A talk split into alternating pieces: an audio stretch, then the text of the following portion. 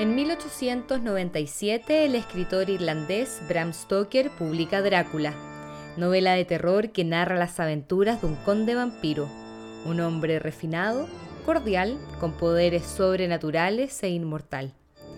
Esta historia se ha traducido en más de 50 idiomas y ha sido adaptada al cine, televisión, dibujos animados y videojuegos. ¿Por qué nos llaman la atención los cuentos de monstruos, seres sobrenaturales o vampiros como Drácula? Con el fin de conmemorar los 100 años de la muerte de Bram Stoker, con Jesús Diamantino, doctor en literatura con mención en literatura chilena e hispanoamericana en la Universidad de Chile, y autor de diferentes novelas como El legado del monstruo y Horrores, cuentos extraños y perturbadores, profundizaremos en el éxito que por siglos han tenido las historias de terror. Aquí comienza nuestro podcast Humanidades para tus oídos.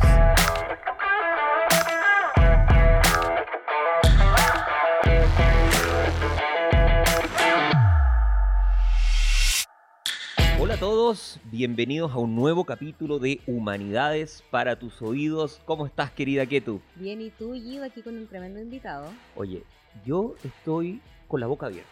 Déjame decir. El invitado que tenemos ahora, Jesús Diamantino, doctor en literatura de la Universidad de Chile, también director y profesor del Departamento de Expresión de la Facultad de Artes Liberales, y una persona que me parece a mí que tú, ha escrito, corrígeme acá Jesús, has escrito tres libros y has sido editor de uno adicional, ¿no?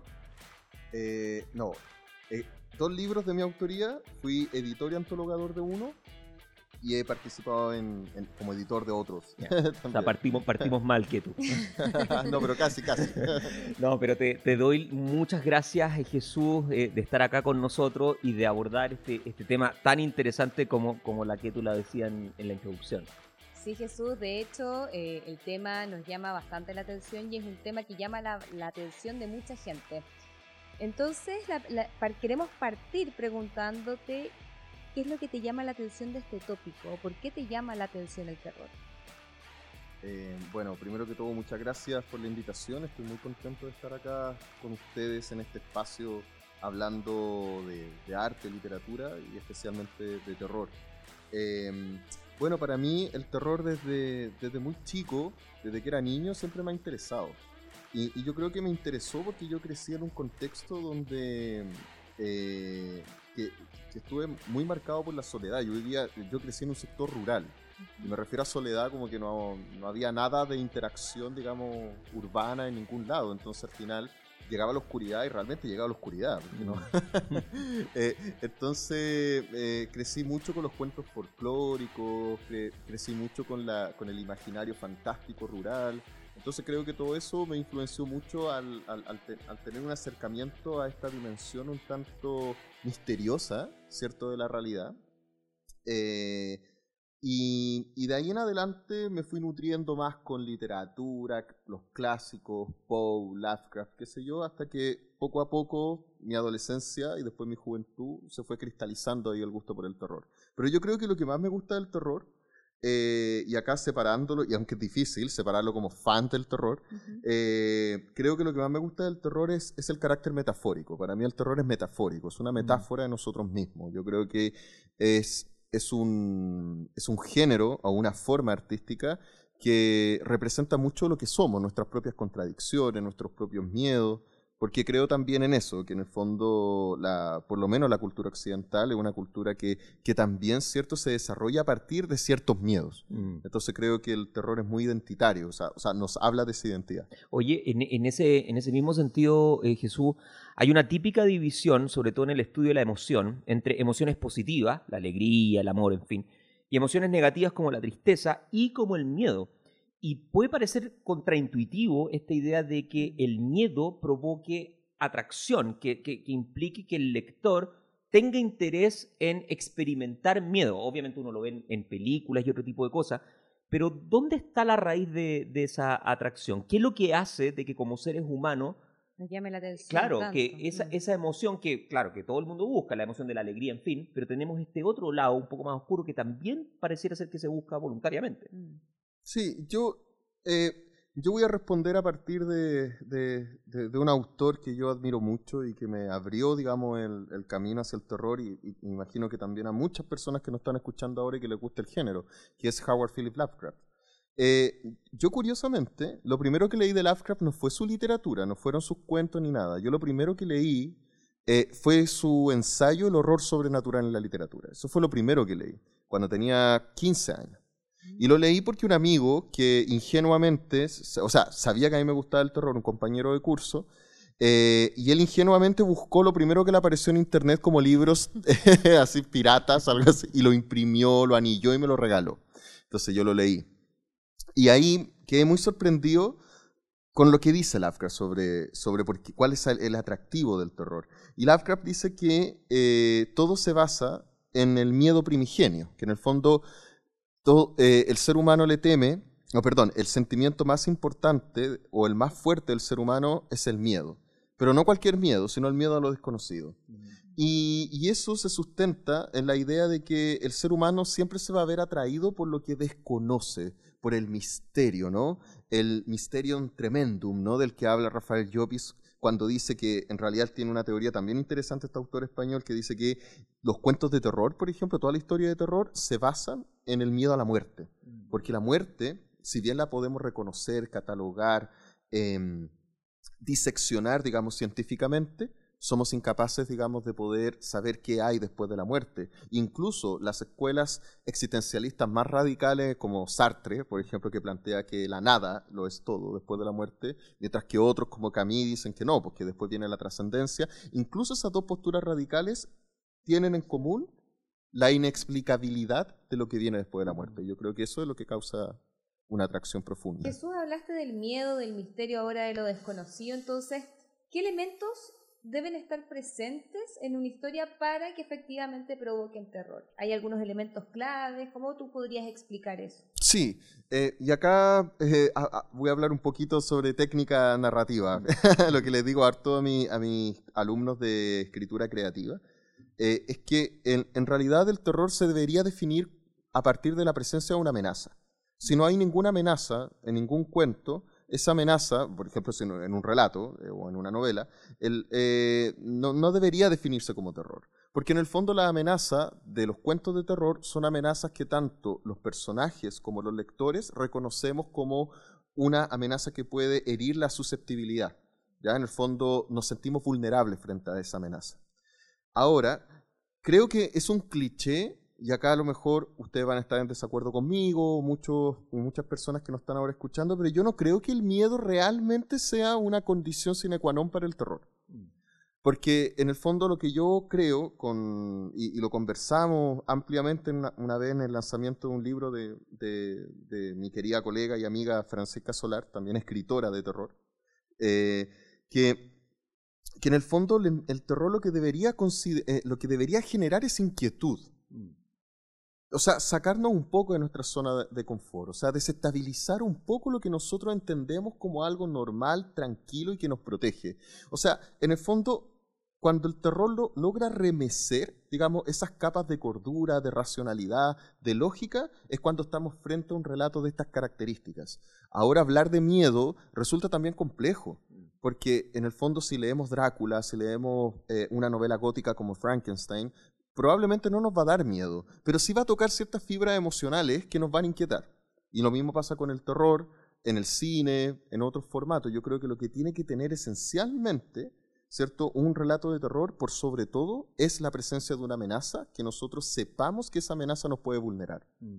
Oye, es súper interesante eso, porque también permite tal vez eh, observar de que el terror, siendo tal vez un género, voy a hacerte una pregunta en torno a eso también, se encuentra en distintas otras eh, manifestaciones, no solamente artísticas, sino que también de, literatura. Y yendo un poco a lo que tú mencionabas, durante el verano leí Salem Slot de Stephen King, que probablemente vamos a, hablar de, él hacia el final. Y, la parte, acá, spoiler, spoiler alert, entonces quienes nos estén escuchando avancen, digamos. ¿Esto es libro o también hay película? Ya, libro, solo libro. Solo el libro. Em, la parte más que más eh, incomodidad me causó es una parte en la cual están hablando de la muerte de un niño. Obviamente en mi subjetividad, siendo padre además, eso genera una desestabilización bien profunda, más que los elementos sobrenaturales que tienen la, que tienen la, la, novela. Entonces, ¿cómo observas primero eso tú, Jesús? ¿Cómo observas de, cómo juega la propia subjetividad del lector en este caso en ese proceso de incomodidad? Y luego, ¿cuál es eh, eh, el análisis que tú haces de los mecanismos que se utilizan para generar esa incomodidad? Porque también está esta idea de el terror tiene una, una, lectura en base a la distopía, por ejemplo, en base al splatter, eh, en base al gore y en base a, bueno, en fin, el terror, lo sobrenatural, etc. Claro. Mira, es una pregunta que es difícil de responder así directamente, porque tiene que ver muchísimo con los cambios socioculturales, con los diferentes contextos, tanto íntimos como, como situacionales, históricos, qué sé yo.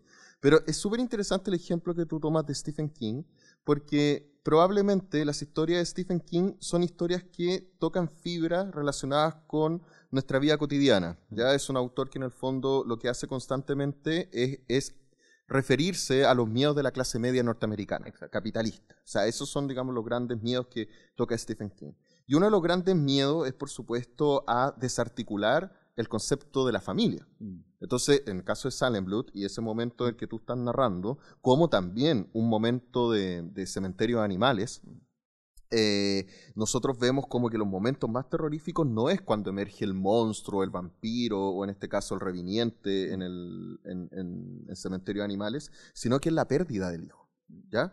Entonces, yo, yo recuerdo también ese momento de Silent Blood, y recuerdo acá, spoiler, perdón, recuerdo también el momento de Cementerio de Animales, eh, cuando, cuando el padre, ¿cierto?, desconsolado, total, o sea, ya totalmente roto emocionalmente, eh, va al cementerio a desenterrar a su hijo que ha muerto recién para intentar resucitarlo en este cementerio, digamos, maligno, ¿no? Mm.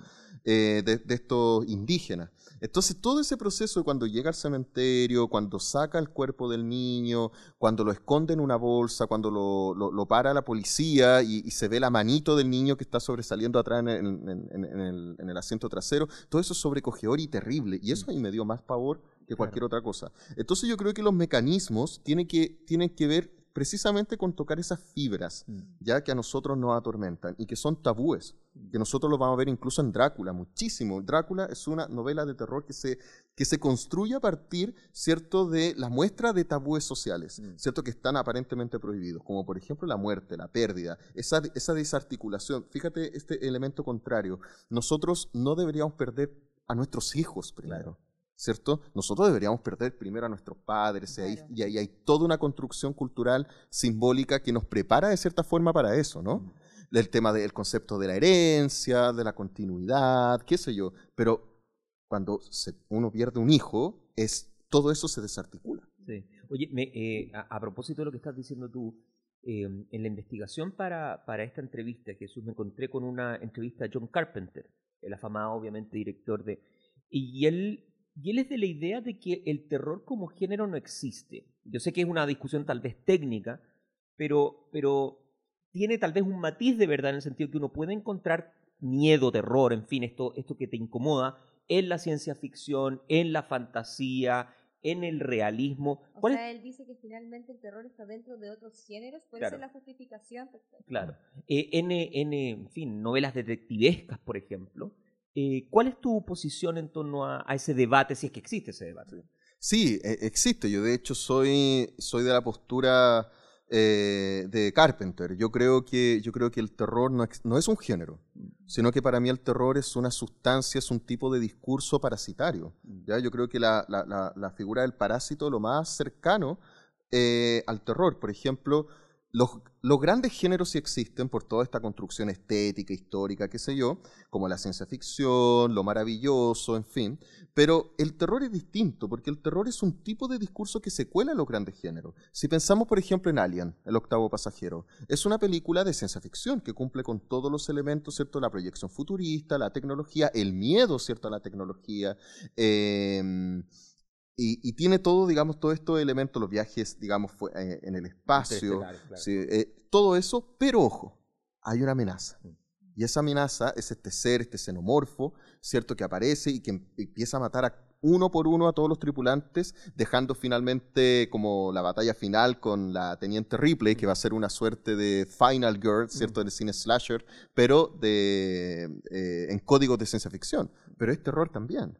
Y lo mismo pasa, por ejemplo, si pensamos en el, no sé, en la fantasía épica de lo maravilloso, una vertiente de lo maravilloso como Juego de Tronos, si pensamos en, los caminantes blancos, que son una amenaza, ¿cierto?, de estos zombies que supuestamente acabarían con toda la raza humana, es, también se cuela ahí el, y muchas novelas de Murakami que no alcanzan a ser terror por completo, pero tienen también estos momentos que son eh, un tanto inquietantes. Hoy día hablaba con un librero justamente sobre las novelas de Murakami y me preguntaba lo mismo, ¿ver es terror o no es terror? Y dijo, mira, no sé, pero yo pienso que eh, para que una novela sea, para que una obra sea considerada de terror, esta amenaza debe ser totalmente imponente, se debe imponer, mm. no se debe insinuar, mm. sino que se impone. Mm. Eh, y, yo estoy de acuerdo con Carpenter, yo no creo que sea un género, yo creo que el terror es un parásito que se puede plegar a cualquier otro gran género. Sí, Jesús, quiero volver a dos temas también que mencionaste, como para que no se nos quede en el, en el tintero. Eh, Guido, cuando te hizo la primera pregunta, eh, habló sobre el cine gore o gore, no, sé cómo se pronuncia, mm. y el splatter. ¿Tú podrías dar cuál es la, distinción entre estos dos eh, tipos de terror? No, sé la verdad de qué se trata cada uno. Y después quiero profundizar en Drácula, porque justamente este capítulo lo estamos haciendo porque se cumplen 100 años de la muerte del creador de Drácula. Entonces, eh, ¿qué tiene Drácula que sea una historia tan importante para la literatura? Entonces hagamos la distinción primero y después nos vamos a Drácula. Perfecto. Eh, la diferencia entre el splatter, ya que yo en realidad me gusta llamarlo eh, género exploitation o una, o una, una vertiente, digamos, del, del terror sustancial o realista, porque el terror también hay que entenderlo desde dos dimensiones, desde la dimensión sustancial realista y la dimensión sobrenatural. Mm. La dimensión sustancial es cuando las amenazas son reconocibles, ya como un asesino serial, como en el caso, por ejemplo, de la, de la novela de Stephen King Cujo, donde es un perro que se enferma de rabia, que se transforma en un perro, digamos, asesino. Mm. Ese es el terror sustancial. Versus, digamos, el terror sobrenatural, que es el más cliché, el que más conocemos, donde la amenaza no es inexplicable como los fantasmas, qué mm. sé yo o los vampiros en el caso de Drácula. El gore es sencillamente un instrumento, es un recurso estético que, que ha existido desde, desde mucho tiempo en la literatura, desde la literatura gótica que existe, digamos, la retórica de la violencia, pero en el cine se empieza a articular recién durante la década del 60. Sé que algunos puristas van a decir, no, Jesús, mira, hay varias películas que... No, pero en realidad cuando el, cuando el gore se une como instrumento esencial del terror para crear este subgénero eh, splatter o exploitation, ¿cierto? Es en la década de los 60, cuando, cuando Estados Unidos está pasando por, un, por una época de violencia bien compleja, la guerra Vietnam, ¿ya? y la guerra Vietnam es súper interesante lo que pasa ahí, porque es una guerra que eh, nadie sabe, ¿cierto? Realmente, o sea, eh, en aquella época no se sabía realmente por qué se estaba peleando. Mm. El concepto del patriotismo y el imperialismo norteamericano era un concepto del cual se empieza a dudar muchísimo. Entonces comienzan a llegar los soldados de la guerra de Vietnam mutilados y el concepto de la mutilación se traslada después a la prensa. Por lo tanto, ¿cierto? La, la gente podía ver, ¿cierto? En una fotografía en blanco y negro o a color o en las noticias podía ver a soldados de guerra dando sus testimonios, pero mutilados. Y el concepto de la mutilación se traslada a la conciencia colectiva. Por otra parte, el asesinato de Martin Luther King, el asesinato de Kennedy, van a generar, digamos, un sentimiento de de el miedo a la violencia, ¿no? Y eso se traslada al cine con películas como La Noche de los Muertos Vivientes de Romero, como La Masacre de Texas, que va a ser emblemática, entre paréntesis, La Masacre de Texas original de 1974, de Dope Hooper, no tiene ni una gota de violencia gráfica. Mm. La película es terrible porque sugiere todo el rato que hay mm. violencia. Cuando eh, Letterface, ¿cierto?, abre esta, esta puerta eh, eh, secreta dentro de esta casa neogótica, también alejada de la civilización, y toma un personaje, lo, eh, eh, lo, entra, ¿cierto? Y cierra la puerta, nosotros nos imaginamos el peor de los horrores porque escuchamos solo los gritos, ¿no? Y son los gritos también de los soldados, son los gritos, ¿cierto? También de, del horror que nosotros sabemos que está ocurriendo en otra parte, pero no lo podemos ver. Entonces, es ahí donde el gore se transforma en una especie de instrumento, María Jesús, un instrumento de, de subversión en el cine de terror. Y, en ese, y, desde ahí, ¿cierto? Nace este subgénero que es el splatter, que va a ser un subgénero que va a estar solamente centrado en esto, como el rape revenge, por ejemplo, en el caso de Escupiré sobre tu tumba, la masacre de Texas, como lo había mencionado, mm, la última casa a la izquierda, y de ahí, ¿cierto? Eh, y, de hecho, esa, esa misma esa misma potencialidad de utilizar la violencia en el terror como un arma, digamos, de protesta, se va a reconfigurar otra vez en el siglo XXI después de la caída de las Torres Gemelas, mm. con películas como por ejemplo eh, la saga del juego El Miedo, Hostal, en donde ahora el concepto de la violencia se va a trasladar a la idea de la tortura, del secuestro, mm. ¿cierto? Como son secuestrados los periodistas, ¿cierto? Los, los corresponsales de guerra. Y que carecen de esa sugerencia que tú mencionabas, o muy visual y, muy, muy visual, mm. claro. Pero yo creo que es eso, ya es más bien el, el gore es un recurso subversivo como también es un recurso que, por ejemplo, eh, eh, eh, Tarantino lo utiliza más bien en tono lúdico en, Kill Bill, ¿cierto? Pero es más bien un instrumento. Oye, y yendo a... Porque quienes nos escuchan no están viendo de que Jesús tiene una edición de, la novela Drácula, muy bonita además. yendo a eso, yendo a, a, la relevancia histórica de esta, de esta novela y de este autor. Sí, bueno, eh, Drácula es probablemente la novela de terror más importante de la historia. Yo lo digo así, o sea, hasta el momento. Yo creo que es una novela importantísima eh, para la historia y la literatura en general, ¿cierto? Y, y, para el terror en particular. Es un punto de inflexión, es un antes y un después. Ahora, eh, muchos creen que la figura del vampiro, que todos nosotros conocemos hoy en día, es una figura que se construye a partir del imaginario de Bram Stoker en la novela Drácula. Pero en realidad no es así. O sea, la figura del vampiro eh, se estaba desarrollando y, tuvo mucho éxito incluso antes que, Drácula de Bram Stoker. Eh, la, primera, el primer relato de vampiros que está estrechamente relacionado con Drácula es El vampiro de John William Polidori, publicado en 1818, perdón, en 1820 y acá algunos a lo mejor no lo saben, pero el origen de, esa, de, ese cuento de vampiros breve es el mismo origen que tiene Frankenstein de Mary Shelley. Porque surge también en esta competencia que se hace en Villa Diodiati en 1816, donde se juntan muchos intelectuales, Percy Shelley, eh, Mary Shelley, John William Polidori, Lord Byron, ¿cierto? Y en, y en, una noche de lluvia, ¿cierto? Se desafían entre ellos a escribir una historia de terror. Y ahí Mary Shelley, ¿cierto? Eh, surge la idea de Frankenstein y de Polidori la idea del vampiro. Entonces los dos grandes arquetipos del terror nacen en la, en la misma noche. Mira qué interesante. Eso es, sí, eso, eso es muy... Eso es muy eh, el nivel de conversación no, olvídate. Sí, no, y de hecho, lo que yo les digo siempre a mis alumnos, ellos tenían 18 años, 19 años, o sea, en esa edad crearon estas obras. Pero bueno, la cuestión es que lo interesante es que antes del vampiro de Polidori, habían leyendas de vampiros que a lo mejor no estaban del todo legitimadas en la literatura. Y estas leyendas hacían alusión, por ejemplo, al miedo del, demonio, del vampiro entendido como un demonio que se escondía, digamos, en, los cuerpos, ¿cierto?, de personas muertas.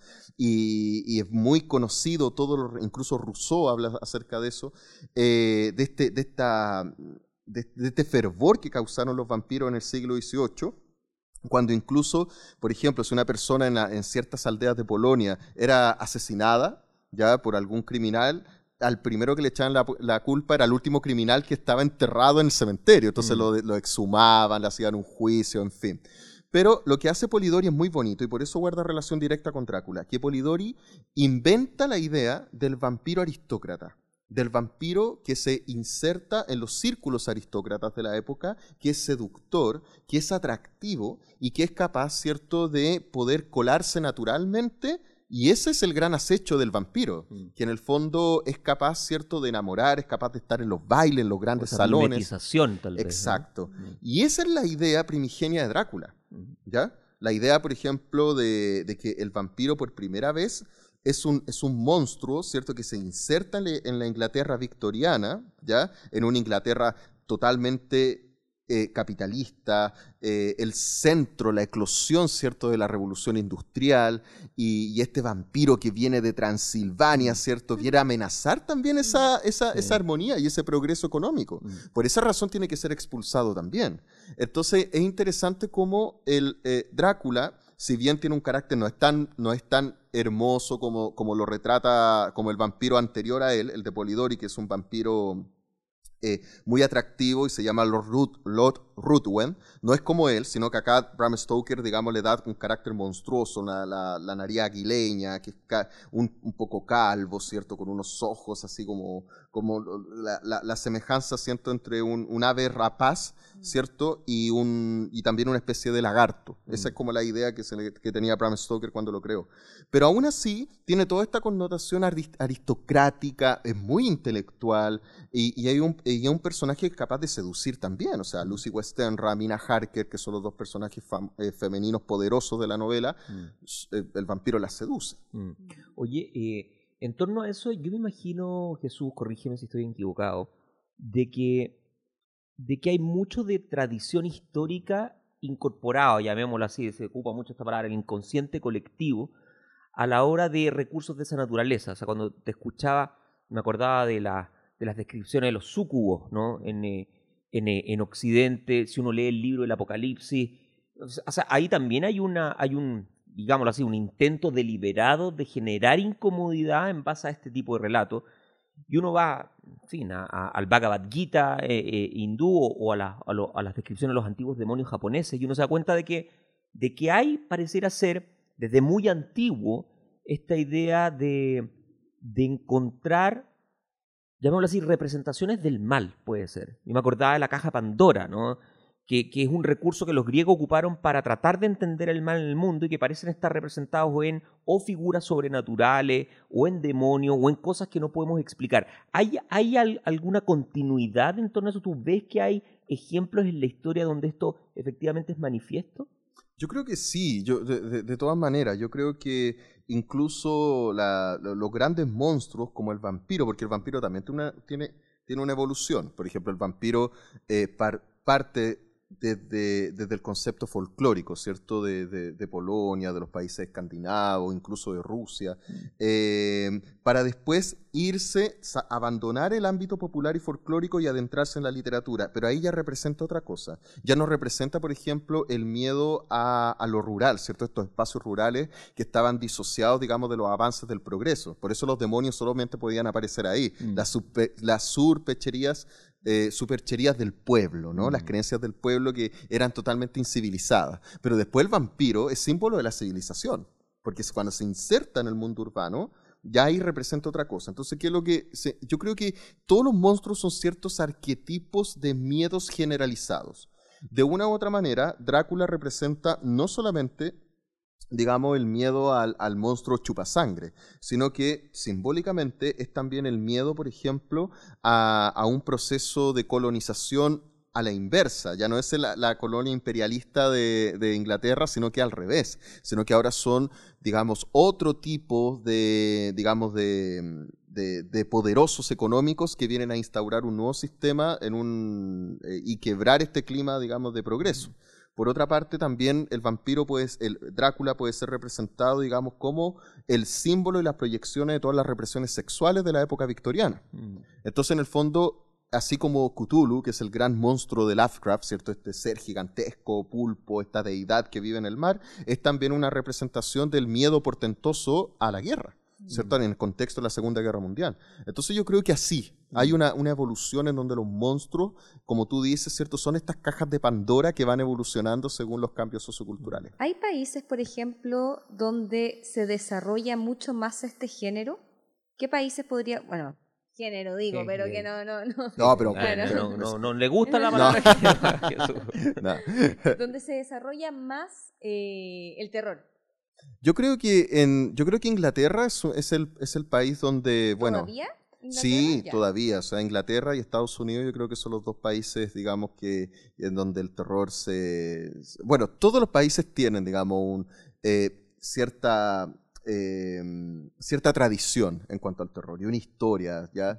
Eh, hay, una, hay una tradición en cada uno de los países, pero para mí Inglaterra es muy importante porque ahí nace la novela gótica, ahí nace Frankenstein, Drácula, nacen, digamos, los grandes arquetipos del terror. Incluso el siglo XIX significó también el auge de la ghost history inglesa, que era ya una moda escribir relatos de fantasmas. Entonces, eh, eh, y todo eso se traslada a, Estados Unidos y vamos a ver a un gran exponente como es Edgar Allan Poe y Lovecraft por otro lado, y a grandes escritoras también, no solamente la madre del monstruo que es Mary Shelley, sino que también en Estados Unidos Shirley Jackson con La maldición de Hill House. Entonces, en el fondo yo creo que Inglaterra es el comienzo, Estados Unidos la continuidad y y, en Latinoamérica... Te iba a preguntar, de hecho, ¿qué pasa con Chile? Ah, mira, eso, eso es curioso. Yo creo que Chile tiene una, una tradición importante en el, en el relato de terror. Pero lo, el problema, y aquí lo sigo diciendo y me hago cargo mis palabras como académico y como crítico, es que la... Quedó grabado. es que la crítica frente al canon literario chileno es una crítica demasiado conservadoramente realista. Mm. Entonces, está frente a nuestros ojos, por ejemplo, eh, las brujas que aparecen en los cuentos de María Luisa Bombal, los fantasmas en los, cuentos populares de Baldomero Lillo, está frente a nosotros, ¿cierto? Toda la tradición de los monstruos folclóricos en José Donoso con el obsceno pájaro de la noche. Mm. Roberto Bolaño, ¿cierto? Que también nos inquieta con ese terror político, ¿cierto? Que también hace uso incluso de la retórica Lovecraftiana, ¿cierto? Para referirse. Pero todo eso pasa como, no, nada de eso, eh, no, lo miremos, digamos, no. Pongámosle sobrenombre y le ponemos sobrenombre a eso. Y la crítica le pone sobrenombre, ¿cierto? Desde, no sé, desde metáforas culturales, que esto es una metáfora de no sé qué. Sí, perfecto, pero el terror es metafórico. Mm. Entonces yo creo que acá hay una tradición muy grande y, es necesario revalorizar el canon de, el canon literario desde esa perspectiva. Y, es algo que yo eh, me esforcé mucho en, en, hacer. Ahora va a salir un nuevo libro de mi autoría que se llama Geografía del Miedo, que es un repaso de la narrativa de terror en Chile desde el siglo XIX.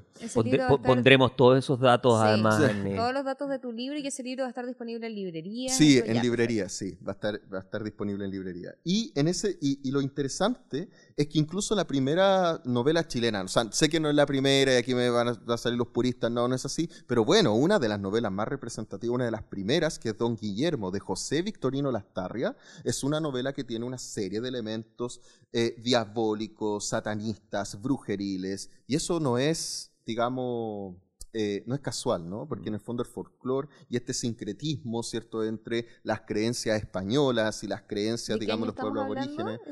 Eh, de 1840. Mm. Entonces, en el fondo es fundacional. Entonces, desde nuestros inicios en la literatura tenemos, digamos, este, esta, esta propensión hacia el horror.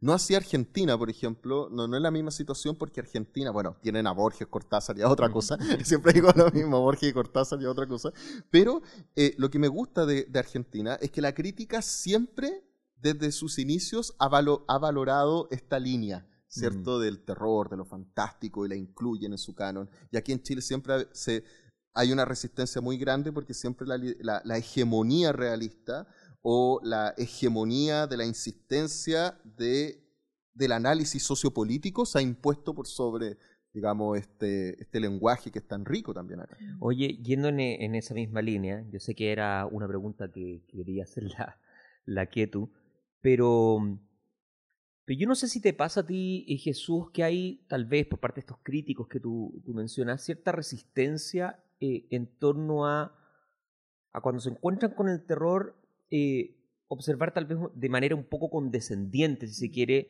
llamémosla así, la calidad literaria del género, que, que no te gusta la palabra, pero es para que nuestros auditores lo, lo entiendan. Me acordé de, de, algo que dijo Jim Carrey, que da lo mismo la opinión que tengan, pero él decía, Jim Carrey decía algo parecido, pero respecto a las películas de comedia. Cuando se analiza una película de comedia, ah, qué divertido, ya, jajaja, pero, pero no se toma la posición más de atrás de decir, acá también hay trabajo, acá también hay profesionalismo, acá también hay un rol en torno a que te estoy haciendo reír y eso también debiera ser, digamos así, valorado. Eh, ¿Observas eso tú en, en, torno a, en, en, torno a este panorama más amplio de, del, del, terror, de que tal vez hay cierta condescendencia a, a los escritores de terror en torno a que no son lo suficientemente, digamos, ¿no? pomposos o de calidad o lo que sea. Sobre todo pensando también en, Stephen King, que se le ha criticado mucho esa, esa ausencia de, de, de, calidad, que ya es una palabra, digamos, un poco, poco difícil, ¿no? Claro. Bueno, y lo conversamos un poco tras bambalinas, eh, Guido, ¿cierto? Antes de acá. Que es bien curioso, eh, un, ejemplo muy, así muy común que se hace en el escenario artístico chileno. Yo he participado en algunos festivales de cine como jurado, eh, de terror, o sea, de cine fantástico. Mm.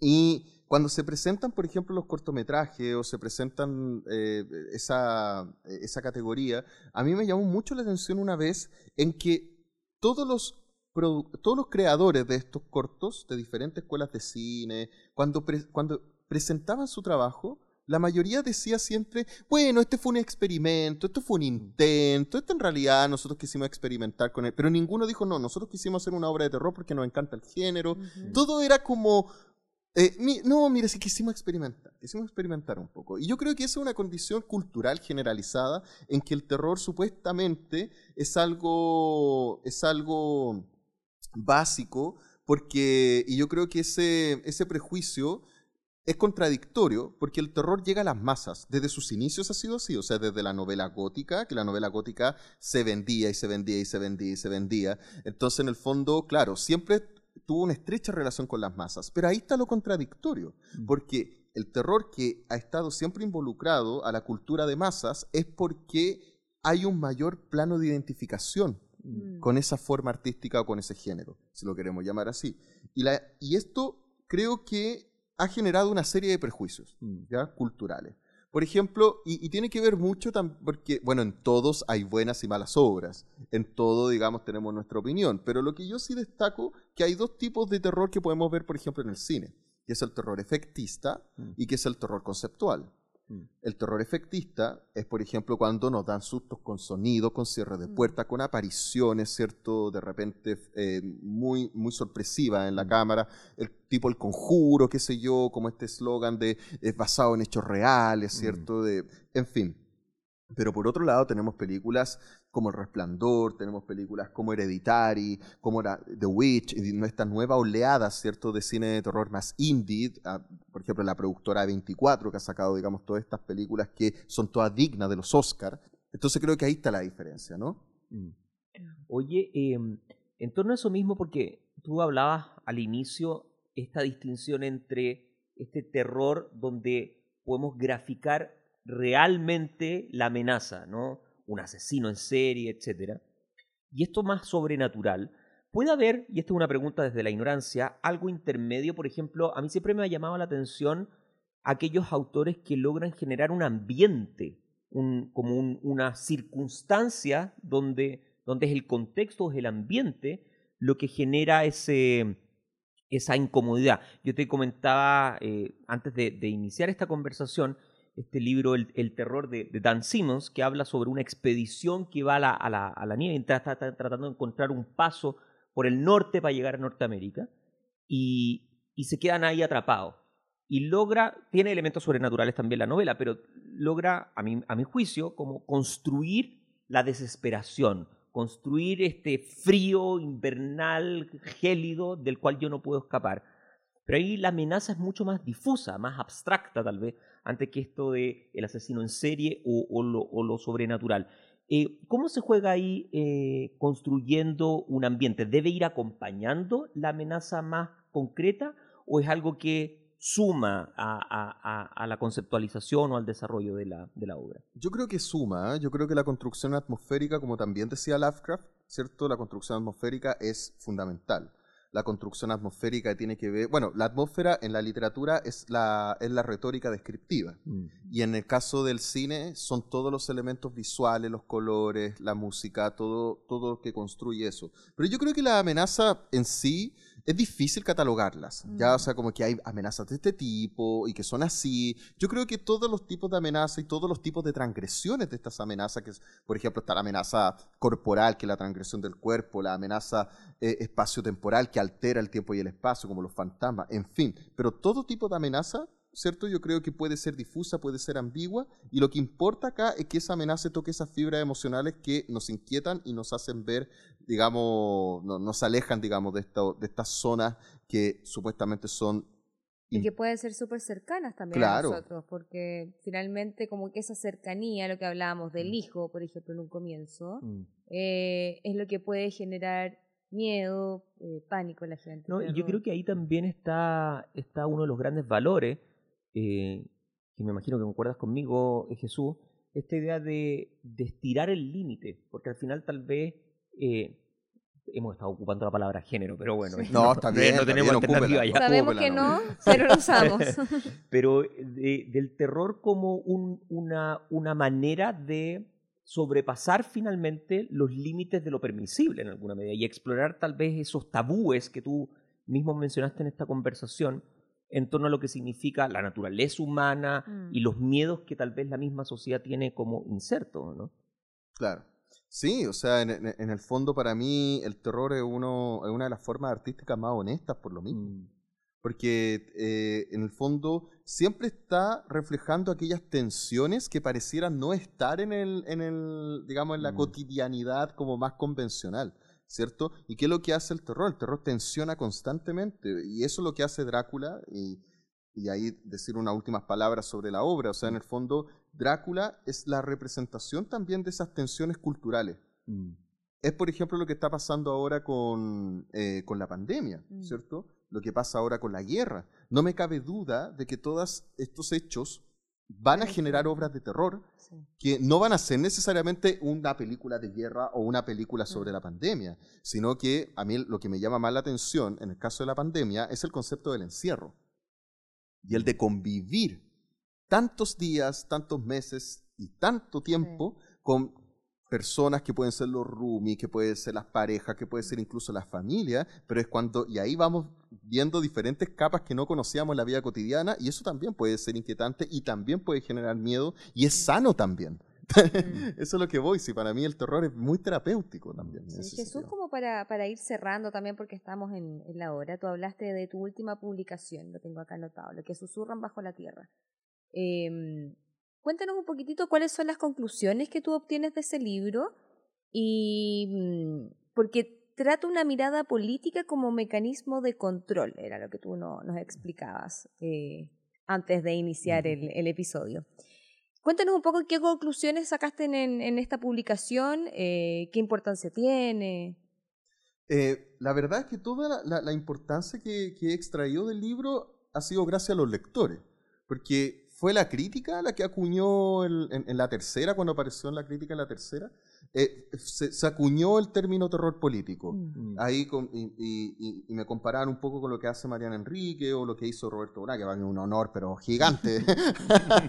Eh, pero, pero en realidad, cuando yo escribí la novela, no tenía la intención de hacer una novela de terror político. Solamente tenía la intención de hacer una novela de terror que tocara fibras chilenas.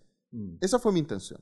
Porque yo creo que eh, lo que lo que hace falta en Chile, por lo menos los creadores, es dejar de mirar un poco para el lado, ¿cierto? A lo que hace Stephen King, sino que ¿Cuáles, ¿Qué son las cosas que nos atemorizan? Y para mí una de las cosas que más atemorizan, por lo menos a nuestra generación, y ustedes también son de mi generación, es a lo mejor, digamos, esta aceptación de una memoria, de una memoria resquebrajada, una memoria, digamos, de cómo entender nuestro pasado histórico o el más reciente con la dictadura. Y no es para nada una apología a la dictadura, o lo contrario, no, tampoco hay una lucha ahí entre los monstruos que aparecen, sino que quise hacer una especie de ensayo ficcional sobre la monstruosidad y cómo nosotros, digamos, de repente somos monstruos también encubiertos sobre estas capas de racionalidad mm. en la que estamos insertos hoy en día. Mm. Jesús Diamantino, un millón de gracias por habernos acompañado en Humanidades para tus oídos. Que estés muy bien, muchas gracias. Muchas gracias a ustedes dos por invitarme, para mí ha sido un honor.